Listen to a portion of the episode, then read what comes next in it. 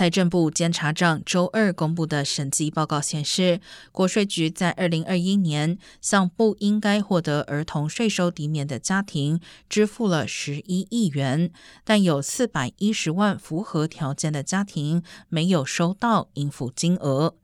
但该机构在发送超过一点七五亿笔儿童税收抵免方面，准确率仍达到了百分之九十八。国税局在回应中表示，错误收到款项的纳税人需要在二零二一年的纳税申报表中偿还这笔钱，而未收到的人可以在纳税申报表上列出有资格获得的全部金额。